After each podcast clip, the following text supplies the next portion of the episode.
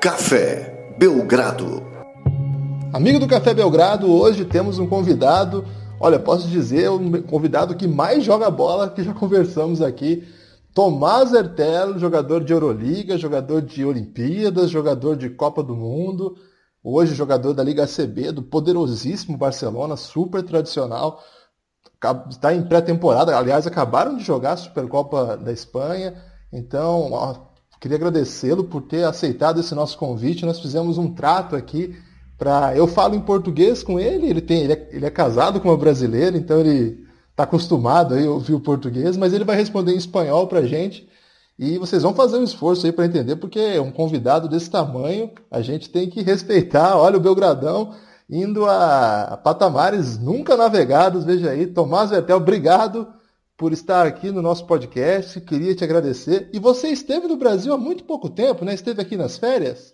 Sí, gracias primero, gracias a, a vosotros para recibirme. Sí, yo estaba en, en Fortaleza, en Río, Chilicoacoara, estava muito bem. E até jogou bola aqui com o pessoal lá do basquete cearense, como é que foi isso? Sí, bueno, uh, quería un poco entrenar en Fortaleza para quedarme en forma. Y bueno, eh, un jugador de Fortaleza, Felipe, que ha jugado en la selección brasileña, me ha contactado y bueno, he ido a entrenar con, con él y algunos amigos para, para quedarme um pouco em forma, não? É, foi assim que nós do Café Belgrado descobrimos que o Tomás é casado com uma brasileira e queria agradecer, mandar um abraço para Melissa. Sem ela não teria sido possível é, que a gente conseguisse é, fazer esse podcast. Então, muito obrigado, Melissa. A gente está é, muito agradecido por ter essa oportunidade de falar com um dos melhores jogadores de basquete do mundo hoje. É, e você já teve no Brasil há muito pouco tempo também, aí sim, para jogar uma grande competição, os Jogos Olímpicos. É, como é que foi para você, Tomás? É, quais são as suas recordações esportivas do Brasil? Foi a primeira vez que você jogou no Brasil ali? Sim, foi a primeira vez. Foi incrível. A apresentação olímpica foi incrível. Todo estava muy, muy bien una experiencia muy buena para nosotros y, y para mí. Uh, mis primeros Juegos Olímpicos e me ha gostado muito. E para você especificamente a, a, campanha da França, é, como é que você avalia? Ficou aquele gostinho de quero mais? Qual a, a, a recordação que você tem dentro de quadra das Olimpíadas? Bueno, uh, queríamos jogar a final contra a América, não? Eu creio com, como todo mundo. Pero fue un poco difícil. Hemos jugado en cuartos de finales con, contra España. España tiene un grande equipo y fue difícil, hemos perdido y hemos vuelto a casa, pero fue una experiencia tremenda y muy contento de, de haber participado a estos Juegos Olímpicos. E, e vocês foram o time que deu mais trabalho para os Estados Unidos, né? Foi o jogo mais difícil que os Estados Unidos jogou e eu acho que dá para dizer que Desde quando os Estados Unidos voltaram a vencer jogos no nível FIBA, eles nunca tiveram um jogo tão difícil quanto aquele jogo com vocês. Né? O que, que você lembra daquele jogo? Sim, bueno, um, temos muitos jogadores atléticos como eles que jogam na NBA também. Então, o jogo era bastante parecido. Eu creio que, se me recordo bem, hemos perdido de um ou dois pontos. Pero bueno, al final América eh, ahora mismo están superiores a todo el mundo, pero fue increíble jugar contra, contra estos jugadores que ves en, en la tele, en la NBA. Agora, você falou do jogo contra a Espanha, que, que foi muito difícil perder para eles numas quartas de finais, mas é, eu acho que para eles deve ser muito dolorido também lembrar do Mundial de 2014, né? Porque vocês foram lá dentro da casa deles, aliás, onde você está, é, na casa deles na Espanha, onde você joga atualmente, e vocês derrotaram a Espanha de um jeito. E aliás, aquele jogo, a bola do jogo é sua, né? Aquela, aquela bola que define o jogo de modo é, magistral, assim. Eu, tem até uma narração francesa que ficou muito famosa, que o narrador fica enlouquecido gritando seu nome. Aquele é o jogo que você mais se lembra, assim, com carinho, por conta dessa bola decisiva sua, é, na sua trajetória pela seleção francesa? Sim, com a seleção francesa, sim. Foi um, um, um partido incrível. O pabellón estava lleno, lleno de gente. O partido estava em Madrid. Uh, todo el mundo, todo el mundo estaba contra nosotros. Y a saber que nosotros no teníamos las estrellas del equipo como Tony Parker, Nando De Colo, porque estaban lesionados y no habían venido. Pero bueno, el partido fue increíble, hemos ganado con un ambiente increíble Es verdad que el último balón lo tenía contra Pau Gasol. Y bueno, la gente que me conoce saben que no tengo miedo a tomar, bueno, riesgo o responsabilidades. Y bueno, arriesgué eh, la bola e, entrado. Estaba muy bien. E, e, nessa seleção você estava junto com um pessoal que joga com você na seleção francesa desde muito tempo atrás. Você era da geração de 89, né? Você é 89. Uhum. E a, é a, geração do Dio, é, Jackson, Serafan. E, como é que era para você assim crescer com esses jogadores? Naquela época você nem era considerado mais é, promissor e hoje você é tra tranquilamente o melhor jogador dessa geração. Acho que dá para dizer isso. Como é que é isso bueno, para você? Mejor, no sé, pero algunos de los mejores puede ser. pero, pero sí, nosotros nos conocemos desde muy pequeño, desde que tenemos 13, 14 años. Y jugar en la selección es como jugar con, con una banda de amigos, ¿no? Uh, nos conocemos muy bien en el, en el vestuario, en la cancha, entonces está, está genial cada verano de, de representar nuestro país y más con esta gente. Você chegou a fazer parte daquele, do, do INSEP? Chegou a jogar no, no instituto? Uh, sí, sí. Uh, INSEP no. INSEP no. no, no, he jugado en INSEP. He ido directamente a Emportes, um clube francês no sul de França. Aí não fez a transição pelo, pelo INSEP, então foi e não. que é um centro formador tradicional, né, que muitos jogadores. E aí você chega no profissional muito jovem, né? Você já jogou na, nas primeiras ligas é, pelo Ortez, você passou pelo Strasbourg também, né? E qual foi essa Sim. passagem sua para conseguir, primeiro, é, conseguir seu espaço no adulto e já ser notado por um time da Liga CB? Você foi jogar no Alicante, ainda era muito jovem. Como é que foi tão cedo já conseguir chamar atenção assim, Tomás? Bueno, uh, primero jugaba en, en, Portes, como has dicho. Después uh, había filmado un contrato de cuatro años en Asvel, el equipo de Tony Parker, para que la gente sabe. Eh, un año me han cedido en Estrasburgo. Uh, todo estaba muy bien, pero quería, quería ver otra cosa que, que Francia. Quería ir al extranjero, un otro país diferente, con una liga más fuerte.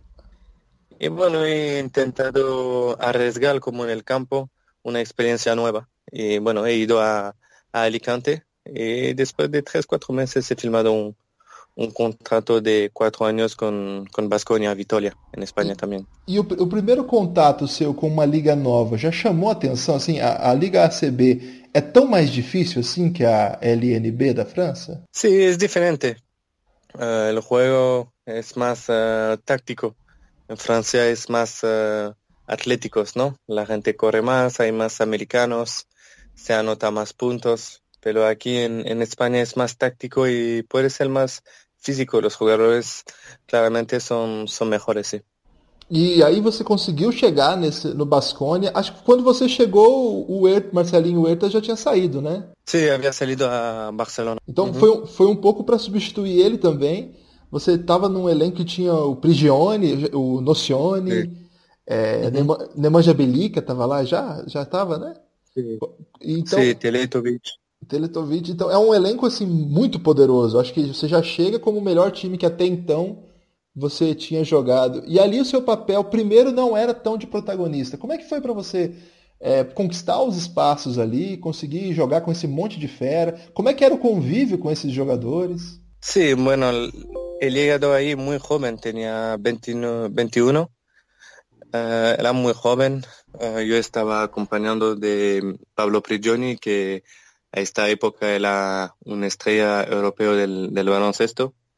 Y bueno, poco a poco yo jugaba 10, 15 minutos, pero al principio era, era muy duro. Tenía un entrenador que se llama mm, Dushko Ivanovic, que su reputación es una reputación muy, muy dura. Entrenábamos mucho.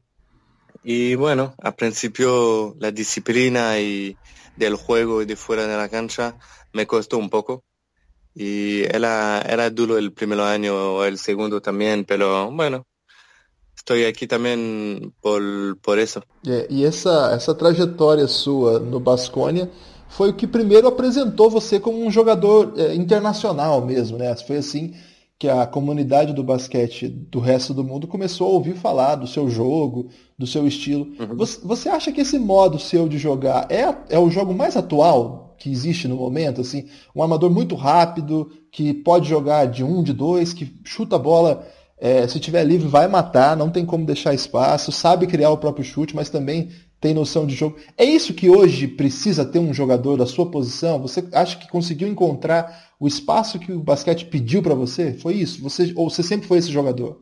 Sí, bueno, uh, poco a poco he intentado encontrar, como has dicho, este, este, esta forma de jugar, ¿no? De uno, de dos. Uh, no me importaba si yo jugaba de base o de dos, solo que ya están jugando. Y bueno, sí, una forma más uh, moderna de jugar, como lo podemos ver ahora. Hay muchos equipos que juegan con com dois passes el campo. Aí como é que foi assim, Tomás, que você foi parar na Turquia? Porque a gente sabe que a Turquia é um basquete muito rico, que tem muito time assim poderoso, querendo cada vez mais investir. Agora está com um problema de crise, mas ainda assim tem potências, patrocinadores que inclusive bancam as principais competições na Europa. Como é que foi esse passo? Uhum. Porque você estava na principal liga do mundo mas de repente é, pinta a oportunidade de jogar numa máquina, né? O, o time do Efes, Anadolu, Anadolu Efes que você jogou em Istambul, era uma máquina de jogar basquete, pelo menos no sentido de estrelas montado, né? Como é que foi que você foi parar lá? Bueno, uh, estaba en mi último año de contrato en, en Basconia y tenía ganas de, de ver otra cosa, como he dicho antes. Entonces uh, he tenido la oportunidad de, de filmar un, un buen contrato en Turquía. Y bueno, eh, he aceptado el del día a la mañana, me he ido a Turquía durante mm, el medio de, de la temporada. Y sí, era un equipo muy, muy poderoso con, con muchos jugadores muy conocidos como Kristic, que ha jugado muchos años en, la NBA. Y fue una experiencia tremenda con, con un entrenador muy, muy conocido que es Dusan Ivkovic, que me ha enseñado muchas cosas. Y fui muy bien, fui muy bien, sí. Me ha gustado mucho. O Ivkovic é o melhor treinador que você já teve oportunidade de trabalhar? Sí, bueno, uh, con más experiencia seguro, porque él tenía casi 80 años en esta época. Pero he tenido muy, muy buenos entrenadores, Cariolo, el de la selección española también, uh, Dushko Ivanovic, que estaba en Basconia, que fue muy duro conmigo, pues pero estaba muy bien también. Y ahora mismo Pesic también, que es un entrenador muy conocido en el Barcelona y está, está muy bien. Eu queria que você falasse de alguns companheiros seus de time dessa época do EFES que agora estão sendo mais conhecidos pelo mundo. Na época eram ainda jovens, né, que estavam crescendo. Eu queria primeiro o Saric. Como é que era o Saric? Ah, Saric é muito primero es muy buena persona, eh, es muy amigo mío. cuando le conocí, era, era, muy joven, acababa de, de llegar de, Croacia, era como un niño al principio. Y estábamos roommate, ¿no? En la habitación, en los viajes, estábamos siempre juntos. Y muy buena persona con un potencial increíble físicamente como, como tácticamente, un baloncesto en las manos. Y bueno, lo podemos ver ahora que en la NBA está, está jugando muy, muy bien y me alegro mucho por él. Quanto você acha que ele pode melhorar ainda? Que tipo de jogador você acha que ele ainda pode ser?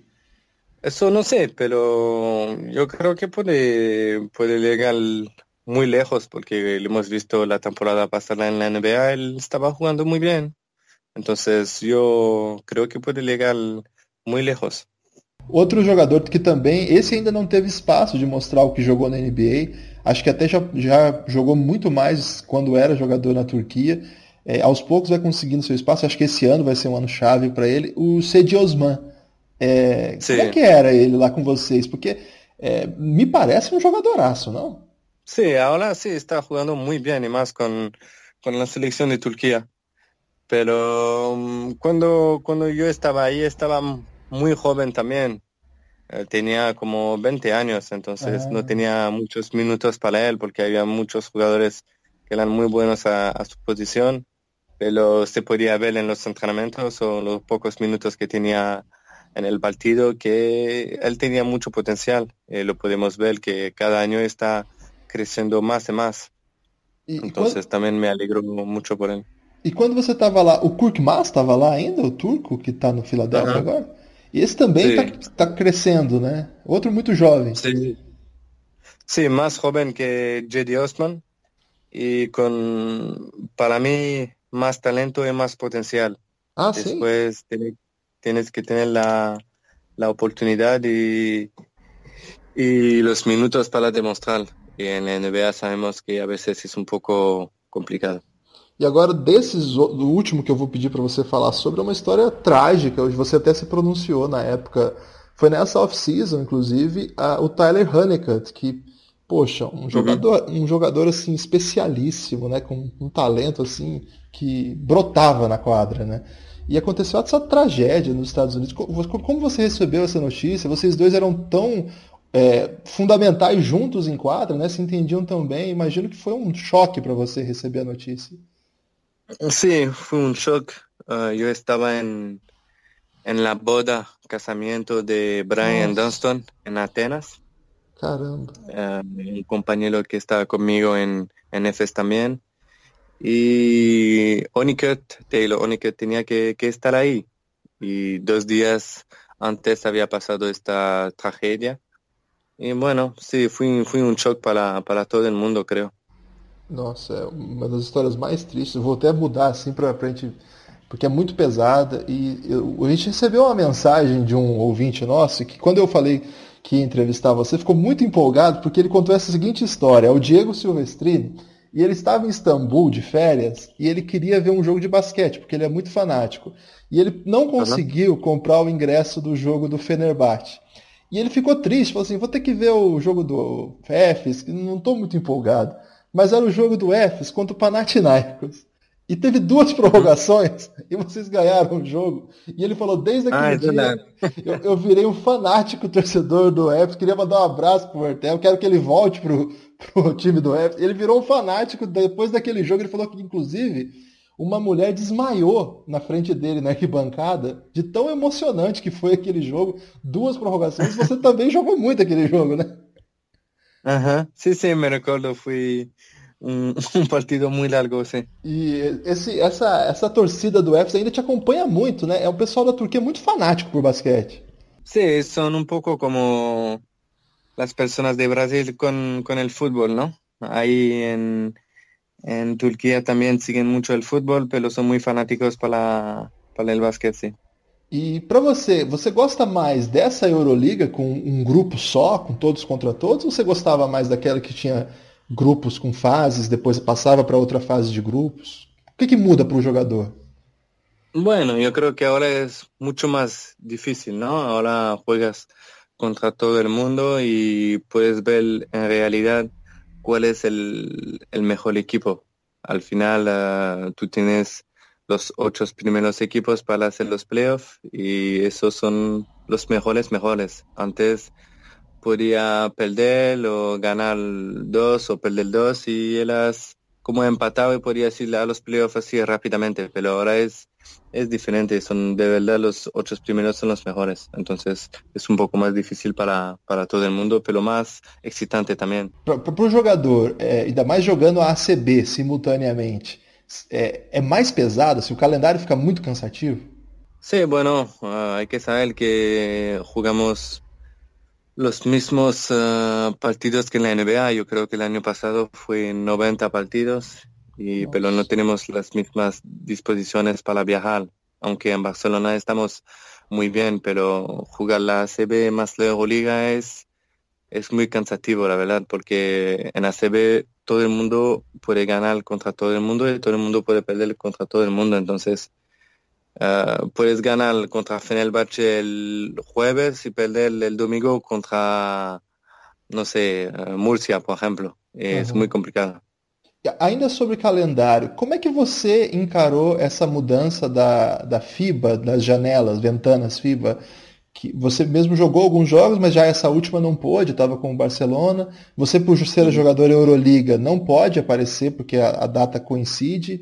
É, imagino que para jogador de elite essa janela seja bem frustrante, né? Como é, como é que você encarou essa transição? Sí, bueno, fue frustrante como has dicho porque todo mundo le gusta representar su país. Entonces um, fue, fue complicado uh, tomar esta decisión. Um, los jugadores de Euroliga teníamos el derecho de, ir solo una semana con nuestra selección.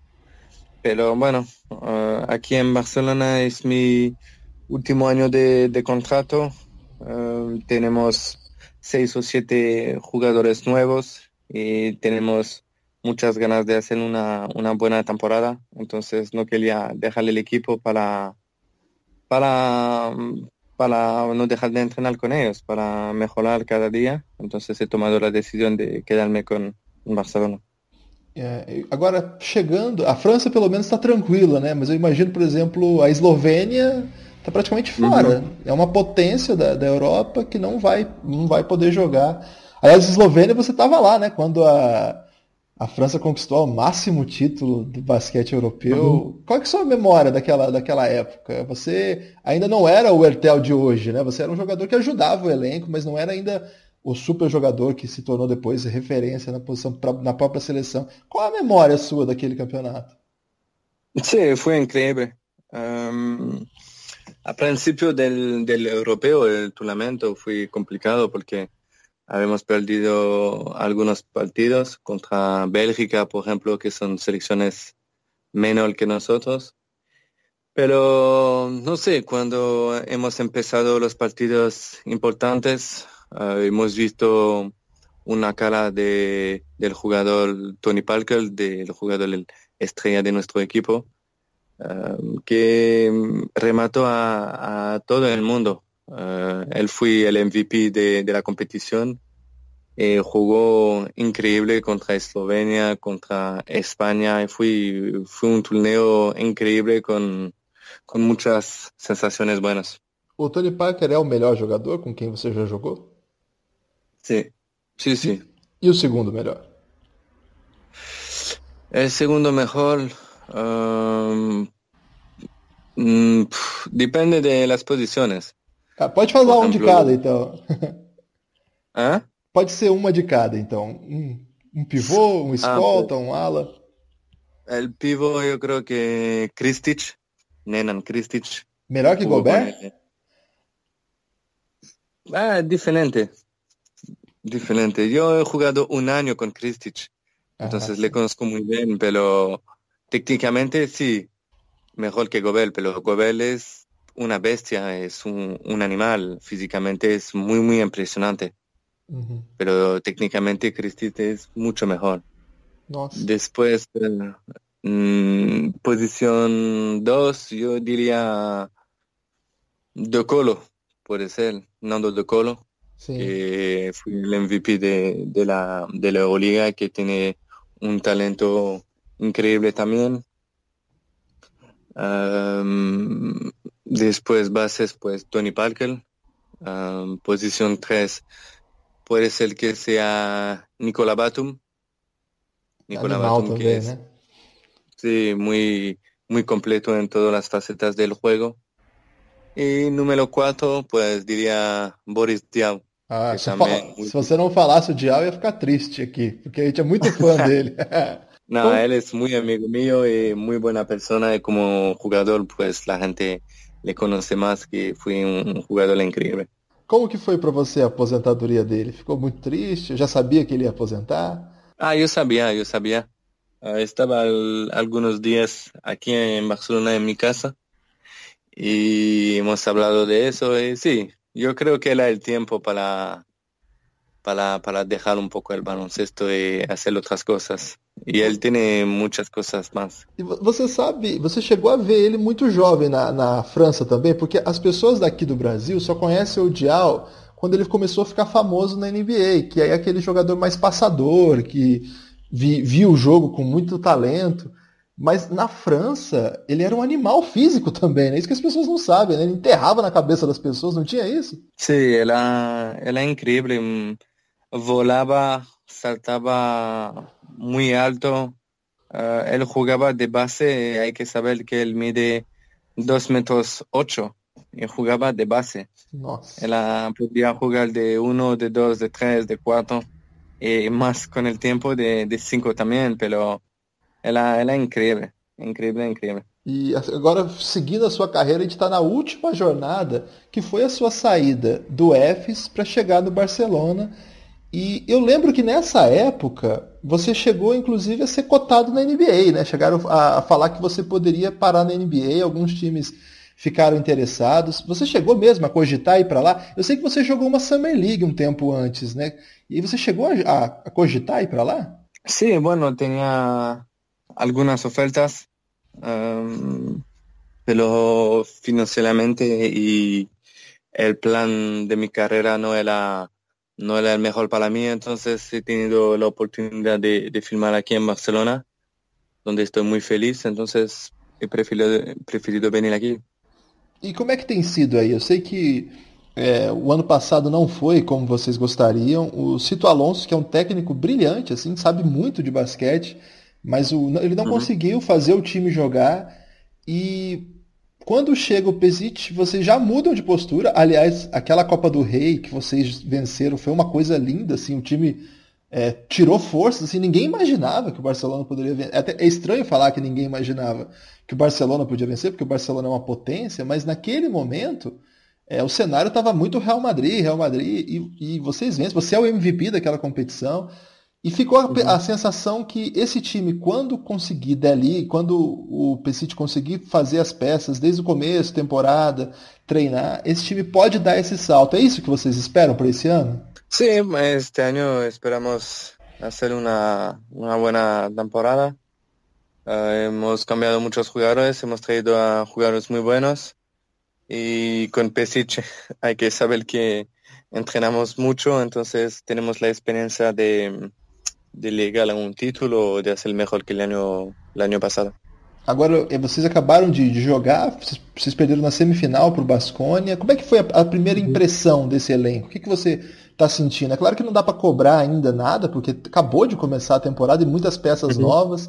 Mas o que, que já deu para sentir, na sua opinião? Assim? Sí, bueno, uh, hemos tenido altibajos en el, en el partido, pero yo creo que hemos podido demostrar durante 10 o 20 minutos que este equipo tenía mucho carácter y mucho potencial. Uh, como he dicho antes, hemos cambiado 6 o 7 jugadores, entonces uh, muy complicado que ahora todos juegan bien el uno con el otro, ¿no? Uh, ellos solo habían cambiado dos jugadores y estaban muy, muy bien preparados. Entonces, bueno, vamos a, a entrenar más, a, a, juntarnos más e tentar fazer as coisas melhores para, para melhorar. O ano passado você enfrentou algumas vezes é, na Euroliga, na Copa do Rei e na Liga ACB o jogador mais comentado do momento, que é o Luka Doncic. Ele é tudo isso mesmo, Thomas? Sim, ele, ele é muito, muito bom, ele. E muito impressionante as coisas que faz com, com sua idade. Y bueno, el año, el año pasado fue una temporada increíble para él. Yo creo que él ha ganado todo individualmente como, como, como equipo. E eu creio que este ano ele vai ser muito bem em, em la NBA. Incomoda você o fato de que os americanos não acompanham a Euroliga? É, no fato de até não considerar o título MVP da Euroliga um título relevante, por exemplo, para ser uma escolha de número um no draft, isso é uma coisa que incomoda o jogador de elite da, Euro, da Europa? Ou assim, tudo bem, a vida é assim mesmo, não me importo com isso? Sí, bueno, personalmente a mí no, no me importa mucho, pero yo creo que poco a poco los jugadores de, de Europa están demostrando que podemos hacer grandes cosas en, en la NBA. Y yo creo que más este año lo vamos a ver con, con Luka Doncic. Eu creio que ele vai fazer coisas muito boas aí. É, só para finalizar então aqui o nosso papo, antes de, de, te agradecer, eu queria que você me falasse um pouco do futuro da seleção francesa, porque para todo mundo com quem eu converso diz o seguinte: é, a geração espanhola, que é muito boa, envelheceu, e claro, Gasol, os dois Gasol, é, Sérgio, Sérgio Rodrigues, e vai, toda geração vai, vai se envelhecendo. Inclusive o Navarro, que estava com você, acabou de aposentar também. É uma geração que vai ficando para trás e a esperança parece ser que a próxima potência europeia é, é a França. Vai ser difícil segurar a França, não só pelos jogadores que já estão na NBA, como os caras que jogam na Euroliga. E ainda tem uma molecada chegando. É, a gente acabou de assistir o Mundial Sub-17, Casalon, Maledon, Reis. É, o que, que, a França tem, Tomás? Que vocês não param de produzir jogador. É um negócio inacreditável. Ya es verdad. Um, tenemos mucho, mucho potencial eh, en Francia, uh, físicamente como tácticamente. Y bueno, uh, yo creo que tenemos muchos jugadores a la NBA que están creciendo, en Europa también. Y yo creo que en dos, tres años vamos a, a hacer un equipo muy, muy fuerte, como, como lo han hecho España antes. Eh, yo creo que, bueno, vamos a intentar a, a, ganar todos los títulos. El título absoluto yo creo que sería hacer una medalla en los Juegos Olímpicos. Y bueno, lo vamos a intentar. Ah, e desses três que eu falei, Casalão, Maledon, Reis, quem que é o melhor deles, na sua opinião? No sé, no sé. Uh, los tres son, son muy buenos, la verdad. Uh, ya juegan en, en profesional en Francia. Y como yo estoy mucho fuera, eh, yo, yo no sigo mucho la liga ahí, pero yo sé que, que son muy buenos y me han hablado muy bien, muy bien de ellos. É, então, olha, o Tomás, eu queria agradecer o que você falou com a gente. É, eu sei que você, no domingo que o Tomás está gravando aqui com a gente, tá passando por uma pré-temporada aí que deve ser pesada, né? O, o Pessit não pega leve, é um técnico que, que exige muito. É, então eu queria mesmo te agradecer. Queria saber quando que você volta para o Brasil, vai, vai vir para cá nas próximas férias? Ah, espero, espero. Tengo las elecciones de verano, pero me ha gustado mucho Brasil, entonces intentaré volver porque es un país tremendo aí. Eu, eu, eu, vi pelo Instagram da sua esposa que você estava num hotel e tinha um pessoal jogando basquete, você foi lá jogar com o pessoal? Como é que foi isso? Sí, bueno, he ido a jugar. A mí me gusta mucho jugar en la calle como en las épocas cuando yo era pequeño, entonces no tengo un problema a, a jugar. Y yo he ido, yo he ido sin problema. Mas os brasileiros são meio ruins no basquete do hotel, não é não? bueno, mais ou menos. Ô Tomás, muito obrigado, boa sorte aí, vamos torcer muito por você aqui, aqui no, aqui no Café Belgrado, nós vamos ser torcedores seus a partir de agora, porque é uma honra falar com um jogador desse tamanho no nosso projeto aqui, então de verdade a gente tem muito a agradecer. Valeu, viu? Muito obrigado. A você, graças.